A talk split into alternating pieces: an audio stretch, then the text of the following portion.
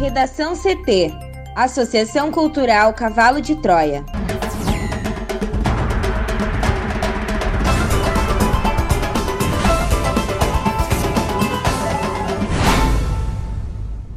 Agora, no Redação CT. Paciente morre ao cair do terceiro andar do Hospital Conceição, em Porto Alegre.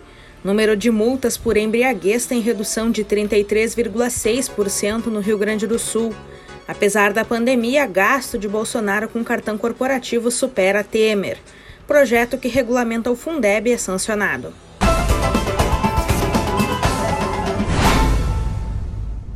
Eu sou a jornalista Amanda Hammermiller, este é o Redação CT da Associação Cultural Cavalo de Troia.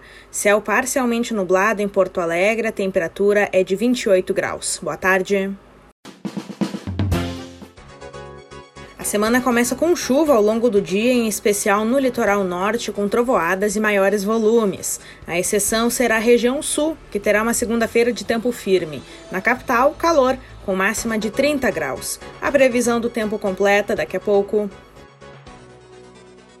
Paciente morre ao cair do terceiro andar do Hospital Conceição, em Porto Alegre. A repórter Juliana Preto nos traz mais informações. Um paciente que estava internado no Hospital Conceição, no bairro Cristo Redentor, na zona norte de Porto Alegre, morreu após cair da janela do terceiro andar do prédio na manhã desse domingo.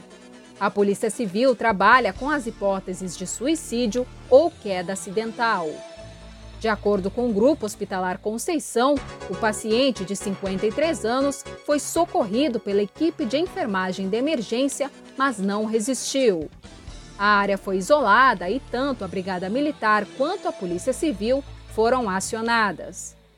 Segundo o delegado plantonista da Delegacia de Homicídios, Gabriel Lourenço, a principal suspeita é de que o paciente tenha cometido suicídio. Morador de Porto Alegre, ele estava internado desde o início da semana passada e já havia tentado fugir. O delegado, no entanto, não descarta a possibilidade do paciente ter sofrido um mal súbito e caído da janela, que não tinha proteção. Havia outras pessoas no quarto no momento da queda, cujos depoimentos já foram tomados pela polícia. O caso será conduzido pela 5 Delegacia de Polícia de Homicídios e Proteção à Pessoa da capital e é aguardado o resultado da perícia. Polícia Civil indicia motorista do Voyage que atacava ciclistas em Porto Alegre.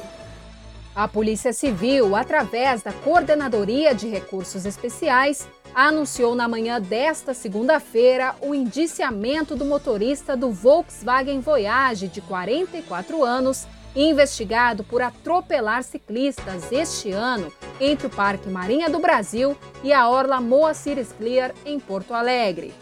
O inquérito está sendo enviado à Justiça.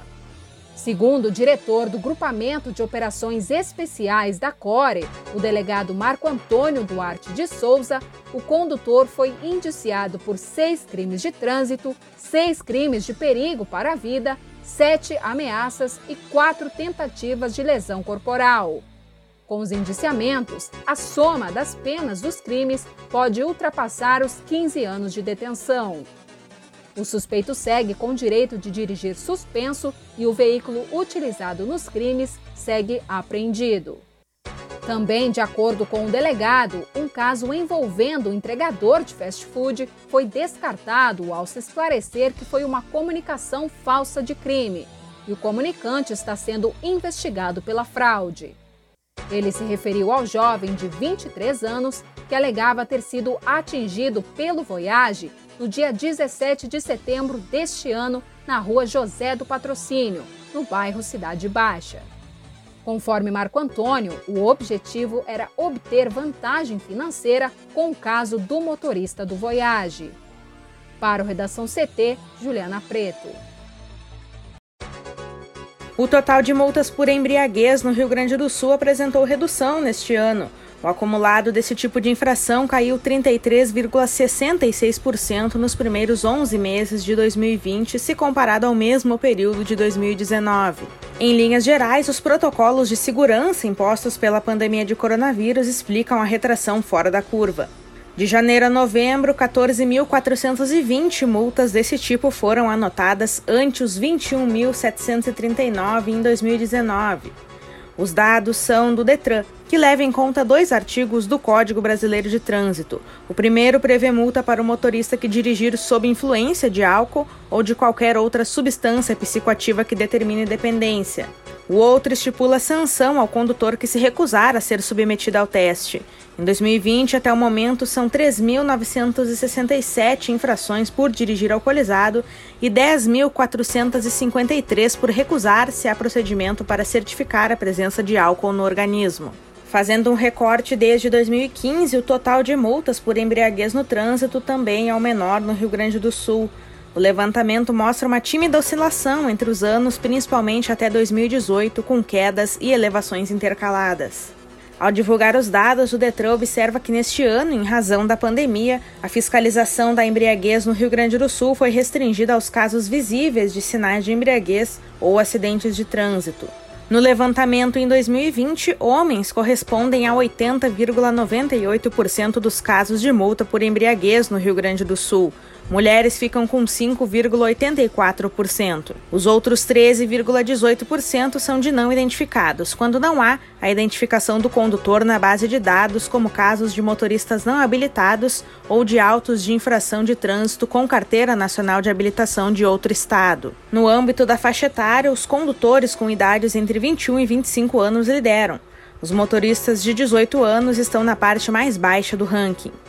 O Detran divulgou na semana passada o levantamento sobre a incidência do álcool nas mortes no trânsito no Rio Grande do Sul em 2019.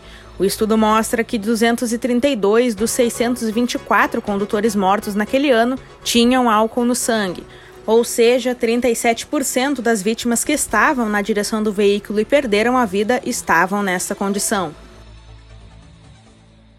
Passageiro fica ferido ao ser arremessado para fora de ônibus após colisão na BR-386. Juliana. Um homem de 46 anos ficou gravemente ferido após ser arremessado para fora de um ônibus que colidiu na traseira de um caminhão. A colisão ocorreu na BR-386 em Nova Santa Rita, na altura do quilômetro 433 e foi por volta das 5 horas e 10 minutos da manhã desta segunda-feira, congestionando o sentido interior capital. O ônibus da empresa Ouro e Prata saiu de Santa Rosa e tinha como destino Porto Alegre e havia 24 passageiros a bordo. O motorista do coletivo relatou à Polícia Rodoviária Federal que o caminhão andava muito devagar na faixa da direita e estava escuro. Ele ainda tentou desviar, mas acabou batendo com o lado direito e jogando o veículo para fora da pista. O motorista do caminhão, que levava fresagem de asfalto, não se feriu e a PRF vai investigar a velocidade em que ele estava. Um passageiro que ficou gravemente ferido foi levado ao Hospital de Pronto Socorro de Canoas com fraturas. Conforme a PRF, outros sete relataram lesões leves e não necessitaram atendimento. Outro ônibus da empresa continuou a viagem e o veículo danificado foi levado a um depósito do Detran na própria BR-386. O caminhão tombado deve ser retirado durante o dia quando o fluxo estiver menor. A BR-386 ficou parcialmente bloqueada por quase duas horas e foi totalmente liberada às 7 horas da manhã. A média de gastos da Presidência da República com um cartão corporativo segue alta no governo de Jair Bolsonaro, mesmo diante da atual pandemia do coronavírus que afetou a atividade econômica e estabeleceu o isolamento social. Até novembro deste ano, fatura mais recente divulgada pelo Portal da Transparência, o atual governo teve uma média mensal de desembolso superior à de Michel Temer. Na gestão atual, foi gasto em média até agora 672,1 mil reais por mês, o que representa uma alta de 51,7% em relação ao governo do MDBista. Temer despendeu 442,9 mil reais. Os dados são do portal da transparência do governo federal e os valores foram corrigidos pela inflação do período. Os três últimos presidentes tiveram as mesmas regras para o uso dos cartões. Não houve mudança nos critérios desde 2008, segundo o Palácio do Planalto. Naquele ano, o então presidente Luiz Inácio Lula da Silva, do PT, adotou restrições como limitação de saques diante de compras abusivas realizadas com esse recurso. Antes de assumir o governo, a equipe de Bolsonaro chegou a avaliar o fim desses cartões. Porém, eles continuam funcionando e sem o detalhamento dos desembolsos. Neste ano, até o mês de novembro, o presidente desembolsou mais no cartão corporativo do que no ano passado. Ele gastou 7,86 milhões de reais contra 7,6 milhões de reais em 2019, o seu primeiro ano de mandato. No início deste ano, Bolsonaro justificou que teve um gasto alto em fevereiro, de 1,9 milhão de reais, porque, segundo ele, saiu do cartão corporativo um desembolso de 739 mil reais para financiar o resgate de brasileiros que estavam em Wuhan, na China, onde foram registrados os primeiros casos do coronavírus. Sem a despesa com a operação de resgate, o presidente gastou ainda assim uma média de 640 mil reais por mês com o cartão, 44,5% a mais que Temer. Procurado, o Palácio do Planalto afirmou que a maior parte dos gastos no cartão de Bolsonaro se refere a custos por causa de viagens pelo país e internacionais. Também a cobertura de desembolsos para eventos e manutenção da residência oficial, Palácio da Alvorada, cujo dispêndio, segundo o governo, tem sido menor que o dos antecessores. Os cartões corporativos costumam ser usados, entre outras despesas, para financiamento de operações de segurança durante deslocamentos presidenciais. Eles também são empregados para compra de materiais, prestação de serviços e abastecimento de veículos oficiais, além de eventos na residência oficial. Como a lista de despesas não é divulgada, não é possível saber o peso de cada atividade nas contas mensais. As comparações são com base nas faturas do cartão de pagamento do governo federal da Secretaria de Administração da Presidência da República, que cuida das despesas de Bolsonaro, da família dele e de funcionários próximos, por exemplo, da Casa Civil. Em maio, o jornal Folha de São Paulo mostrou que Bolsonaro havia gastado até então mais que Dilma e Temer na comparação pela média por mês. De abril a julho, as despesas do presidente com o cartão recuaram. Na época, o Brasil adotou medidas mais duras para tentar conter a Covid-19. Em julho, quando Bolsonaro testou positivo para a Covid-19, a conta do cartão chegou ao nível mais baixo de seu governo. As faturas, no entanto, mostram que houve um crescimento das despesas vinculadas ao gabinete do presidente e a funcionários do Palácio do Planalto a partir de agosto. O aumento coincide com o início de estratégia do presidente de intensificar a agenda de viagens pelo país na tentativa de evitar uma nova queda em seus índices de popularidade. Só em agosto, como mostra a agenda oficial, Bolsonaro fez 10 viagens, o maior número de deslocamentos no ano. Em agosto do ano passado, Bolsonaro prometeu mostrar aos veículos de imprensa o extrato de seu cartão corporativo pessoal, mas até hoje não o fez. No Redação CT, agora é previsão do tempo com Juliana Preto. E a última semana de 2020 começou com tempo instável no Rio Grande do Sul.